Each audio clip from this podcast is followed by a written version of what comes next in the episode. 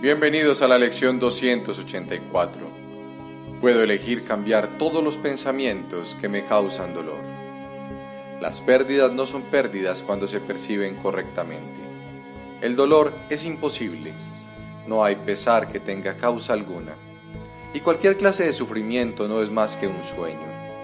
Esta es la verdad que al principio solo se dice de boca y luego, después de repetirse muchas veces, se acepta en parte como cierta pero con muchas reservas. Más tarde se considera seriamente cada vez más y finalmente se acepta como la verdad. Puedo elegir cambiar todos los pensamientos que me causan dolor. Y hoy deseo ir más allá de las palabras y de todas mis reservas y aceptar plenamente la verdad que reside en ellas.